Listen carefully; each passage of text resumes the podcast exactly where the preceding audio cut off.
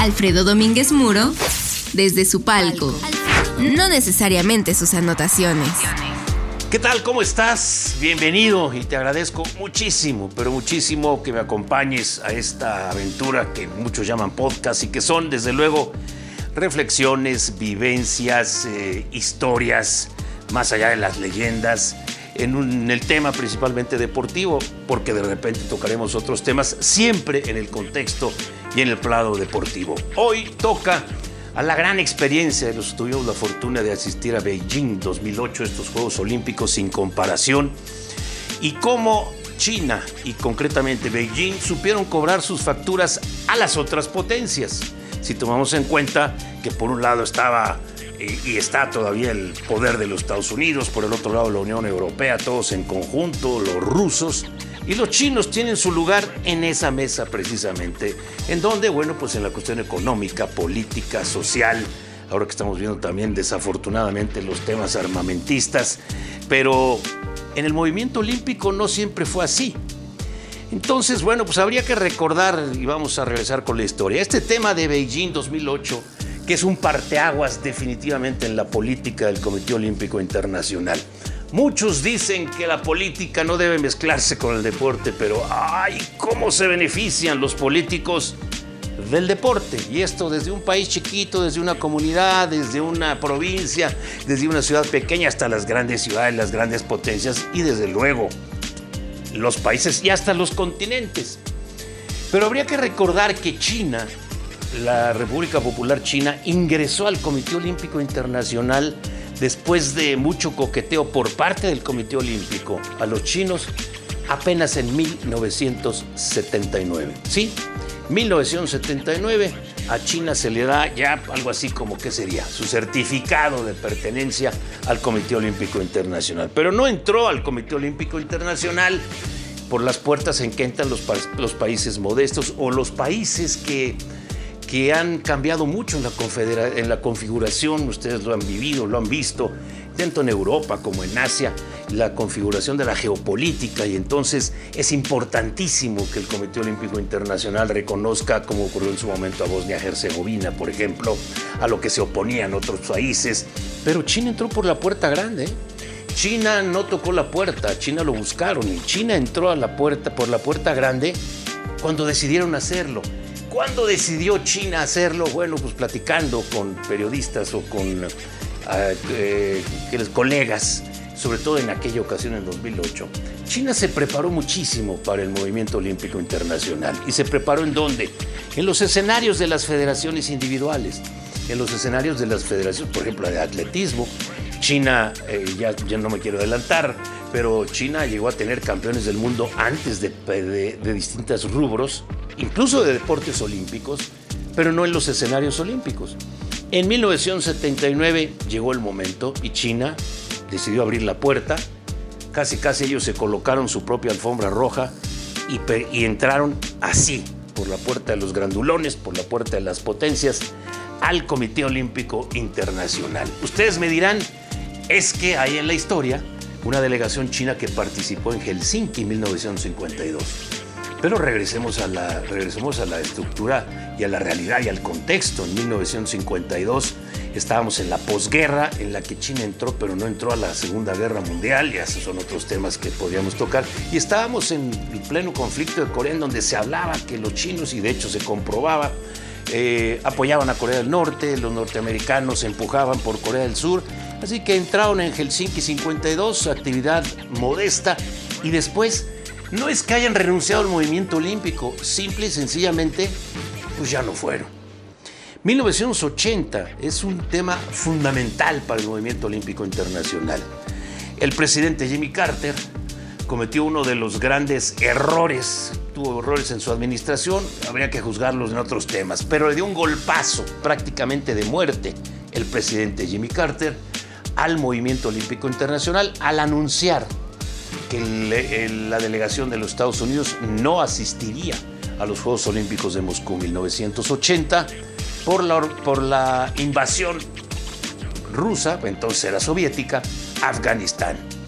curioso, ¿no? Porque después los que, los que, los que invadieron Afganistán fueron los norteamericanos y siguieron yendo a los Juegos Olímpicos. Este es, este es un tema, ¿no? No fue a Moscú 1980, no, no formó parte de los países que boicotearon, ¿eh? que conste.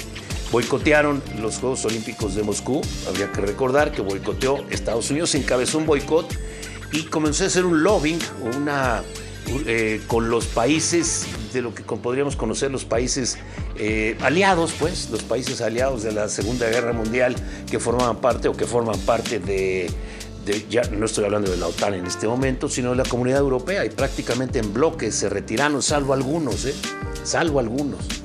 Y posteriormente, y obviamente países latinoamericanos y otros, eh, que decidieron no asistir siguiendo, yo no diría que las instrucciones, pero las sugerencias del gobierno del presidente Jimmy Carter. ¿Qué era lo lógico? Bueno, los siguientes Juegos Olímpicos eran los Olímpicos de Los Ángeles 1984. Eso se lo dijeron hasta el cansancio al presidente cacahuatero Jimmy Carter. Y esa es la expresión, él, él hizo su dinero eh, sembrando cacahuate. Y esta, esta decisión fue cacahuatera los jerarcas del movimiento olímpico internacional, del movimiento olímpico de los Estados Unidos, le advirtieron, oye, nosotros vamos a seguir, nos la van a devolver. Y bueno, pues eh, los rusos hicieron esto, ¿no? Aquella ley de Newton, a toda acción, una reacción igual en magnitud de sentido contrario. Una cosa es que el boicot venga de algunos otros países que la verdad no pesan tanto y otra cosa es que vengan del lado de una potencia. Y así como los eh, norteamericanos y, sus aliados decidieron boicotear en Moscú 1980, ya hubo excepciones, ¿eh? porque el Comité Olímpico Británico en aquel Moscú 1980 le permitió, en, una, en un tema de democracia absoluta eh, y de libertad absoluta, permitió a los atletas que quisieran ir cobijados en la bandera olímpica e incluso medallistas, Sebastián Coe, Steve ya sería otro tema que platicaremos. Por lo tanto, cuando Los Ángeles 84 estaban ya en camino a, pues a preparar el lugar en donde tendría que hacerse, cómo y en Los Ángeles qué hacer, bueno, pues viene el mensaje de la Unión Soviética que dice que no se le garantiza su seguridad. Cualquier excusa era buena, ¿eh? que no se le garantiza su seguridad y por lo tanto ellos no van. ¿Quién se suma? Los primeros, los cubanos, los primeritos, Etiopía, y muchos bloques del llamado entonces bloques, eh, muchos países del llamado bloque socialista. Rumania eh, fue de los, que, de los pocos que aceptó viajar a los Estados Unidos, e incluso bajo las amenazas de la Unión Soviética, recordar que estábamos a unos cuantos años de la caída del muro de Berlín y todo lo que eso significa en la geopolítica del mundo. Pero los rumanos ah, decidieron participar eh, y ahí estuvo el equipo rumano y algunos otros. Pero bueno, pues golpeó muchísimo Los Ángeles 84. Recordar también que Los Ángeles 84, después del boicot a Moscú, el movimiento olímpico internacional bajó, bajó mucho en, ¿qué le podría yo decir? Incluso en credibilidad y en fuerza y a no poder eh, interrumpir estos boicots. Y entonces Los Ángeles eran unos juegos a la deriva, en donde no hubo mucho apoyo, desde luego oficial, porque tampoco es la costumbre de los Estados Unidos, pero entonces vino, y vino en un golpe interesantísimo, eh, Peter Huberot fue nombrado presidente del comité organizador, después fue comisionado en el béisbol de las grandes ligas, y, y, señaló ante su propio comité olímpico y ante el Comité Olímpico Internacional que la única forma, la única forma de organizar unos Juegos Olímpicos sería dando entrada a los patrocinadores. Lo que usted y yo vemos ahora como algo normal, lo que tú puedes observar y lo ves. Y hay hasta quien dice que se pasan, se pasan de la comercialización. Yo te diría que son temas sustantivos, son temas que tienen que ir en el círculo, en el círculo perfecto del movimiento olímpico. Hay por ahí un libro sobre los eh, que, golpea mucho a Juan Antonio Samaranch, pero no estoy haciendo alusión ni a ese libro ni a esos temas de que si corrupción o que si se volvieron ricachones y todo. También hay que recordar que estaba, también, que estaba el tema de el la gran oleada de los, de, los medios, sobre todo de la televisión. Aparecieron pues Los Ángeles 84, muchos le llamaron los Juegos Coca-Cola, que después serían, y después en Atlanta 96, sede de Coca-Cola, bueno, pues eran los Juegos Coca-Cola, así fue. Pero esos patrocinadores salvaron esos Juegos Olímpicos y los derechos de televisión que comenzaron a aumentar. No se hizo una sede olímpica como tal y entonces en el área conurbada de Los Ángeles, que es enorme, pues había distancias de casi dos horas entre una sede y otra, ¿no? ¿Por qué? Porque se utilizó y se optimizó lo que se tenía, sobre todo en las universidades de los Estados Unidos. Pero bueno, híjole, ya me estoy desviando del tema, ya ven, ya ven, pues qué barbaridad. Eh, ah, toca, mira, oye, pues, no estabas hablando de los chinos, eh, tranquilos, tranquilos, ahorita vamos a hablar de los chinos, que será un tema, ¿eh? en Beijing 2008 que nos va a llevar varias de estas reflexiones. Esta es la primera de varias. ¿Cuántas? Lo que dé, porque es un tema interesantísimo. Los Estados Unidos habían eh, tenido ya acercamientos, hay que recordar que China auténticamente estaba detrás de su propia muralla china, que no había muchos, eh, eh, que no se había abierto al mundo, como finalmente se abrió, que será otro tema que daremos cuenta más adelante, a, a, principios, mediados de los 70 y el gran campeón de, esta, de este acercamiento de los Estados Unidos, la gran potencia, con la gran potencia dormida China, pues se dio por eh, Henry Kissinger, el secretario de Estado del gobierno de Nixon en los Estados Unidos. Esta parte fue fundamental, sin duda. Y bueno, pues eh, utilizando esto, aunque ya no estaban en el poder los republicanos y, este, el, y, el, y Kissinger estaba detrás del poder en muchos temas, sin duda. Bueno, pues eh, los chinos fueron convencidos, después de conocerse que no existían los rusos, los chinos fueron convencidos, y les recuerdo, China ya era miembro del Comité Olímpico Internacional de 1979, no fue a Moscú 80, aunque tenía equipo para hacerlo, pero no fue un boicot, fue una estrategia. Y entonces vino el anuncio que, todo el que muchos esperábamos, yo no digo que todo el mundo, pero que yo comenzaba mi carrera entonces de mi carrera en la televisión, en los medios, eh, gracias a ese apoyo que tuve yo y lo tengo que agradecer y decir cada vez que pueda hacerlo, de Imevisión, hoy TV Azteca, y, y, de quien era el jefe de deportes, el director José Ramón Fernández, que con todo y su carácter y, híjole, y su difícil circunstancia, yo siempre he dicho que Maquiavelo se queda chiquito junto a José Ramón, pero le agradezco este tema, este tema de haberme llevado a Los Ángeles 84, aunque participé desde estudio en México en Moscú 1980.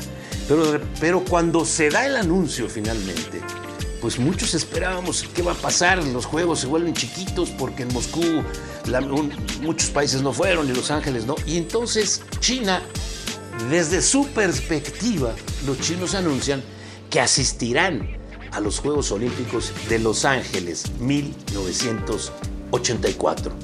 Es decir, Los Ángeles serían la aparición oficial de la gran potencia, del gigante dormido, podríamos decir, el dragón dormido, China, con todo lo que esto quiera decir, haciendo un lado a Taiwán que tuvo que cambiar de nombre, que ya no era eh, eh, China nacionalista, sino que ahora había que decirle Taiwán. Eh, muchas condicionantes hubo que tuvieron que ver con la geopolítica y con la parte política, yo insisto, y que tuvo que ceder en muchas cosas a este tema de hacer menos a, Taiwán y dejar el paso completo a los chinos, a, la República Popular de China. Fue sin duda alguna el gran paso, el paso que salvó al movimiento olímpico internacional, el paso que le dio frescura, novedad, eh, reflectores, sin duda, este tema. Yo tuve la fortuna y de que Inmevisión y José Ramón Fernández en lo personal me diera la asignación de ir al aeropuerto a ver, a recibir la llegada de la delegación china. Fue impresionante, acababan de inaugurar esta, esto que sigue siendo la, terminal internacional de Los Ángeles, la acababan de, la acababan de inaugurar digo, se ve, entonces se veía enorme, ahora ya no tanto, por tanto, bueno, estamos hablando del 84. Pero los que estábamos acreditados, imagínense ustedes, éramos un montón, como dicen en mi pueblo, un chorro y dos montones. Y ese chorro y dos montones fuimos a recibir a los chinos. Y aparecían aquellos grandes saltadores, aparecían los, las gimnastas, aparecía todo este tema que tuvo que ver con la llegada de una gran potencia que sí minimizó hasta donde se pudo el boicot del bloque socialista, el boicot sobre todo de la Unión Soviética, que desde entonces ya le hablábamos, ya le, decíamos Rusia, a pesar de que era Rusia y bueno, pues por eso era Unión de Repúblicas Socialistas Soviéticas, entre las que estaba Ucrania, la, gran, el gran país eh, que eran como primos hermanos, o son como primos hermanos de los rusos y que hoy viven una tragedia descomunal por este tema de sentir que somos potentes y que somos potencia y lo demostramos en todos lados, que serán temas de otra ocasión y de otras circunstancias. Este punto, y no quiero, no quiero extenderme mucho para dejarlo para otro comentario, hay que recordar, y si le parece, en, estos, eh, en estas pláticas, en estas reflexiones que tendremos o que tendré yo por aquí, y a la que tú estás invitado y te agradezco, te agradezco muchísimo que, que me acompañes, pues eh, vamos a reflexionar mucho en estos temas. O sea, una cosa es lo que vemos, ¿no? Es como cuando compras un café capuchino en donde quieras, te, te tomas solamente la espuma o nos vamos derechito al café y aunque sea late, darle unas vueltecitas, eso es lo que estamos haciendo. Entonces, eh, insisto, te agradezco. ¿En dónde se iba a cobrar esa factura? Se ha cobrado de muchas maneras la factura de, que ahí impuso. Es decir, los chinos dijeron, ok, vamos a tus, vamos a tus juegos, vamos a, tu, a tus juegos a los Estados Unidos. Aquí está la factura, ya tendré momento, momento de cobrarla. Y solamente te voy a comentar y te voy a dejar algo por ahí. Los Juegos Olímpicos de Beijing 2008 tienen mucho, pero mucho que ver con esta factura que presentó China y concretamente Beijing a estas potencias, a esta, a esta, sobre todo a los Estados Unidos y quienes lo siguen, Estados Unidos en el movimiento. Si en todos lados es poderoso el movimiento olímpico, apúntenlo. El equipo, la delegación, los directivos chinos que llegaron a Los Ángeles 84 llevaban seguramente una factura, estoy hablando en forma virtual, ¿no? Pero representaban la factura que China completa entregó al movimiento olímpico internacional y concretamente buscando el apoyo de los Estados Unidos para la candidatura en julio del 2001, en donde había mucha oposición a que China y concretamente Beijing organizaran unos Juegos Olímpicos, temas, los de los derechos humanos, temas de contaminación, temas de hegemonía. Pero este, si te parece, será un tema que trataremos un poquito más adelante. Y una vez más te recuerdo y te agradezco mucho que sigas eh, estas, pues estas charlas y estas reflexiones. Podcast le llaman muchos, vamos a llamarle podcast en todas las plataformas. En la plataforma que tú sigas, ahí estás. Me buscas como Alfredo Domínguez Muro y ahí, pues ahí daremos un brinco y estaremos platicando tú y yo de estos temas que, eh, pues, eh, ojalá sigan siendo de todo tu interés. Hasta la próxima. Soy Alfredo Domínguez Suscríbete al podcast para seguir escuchando a Alfredo en Spotify, iTunes o donde sea que escuches tus podcasts.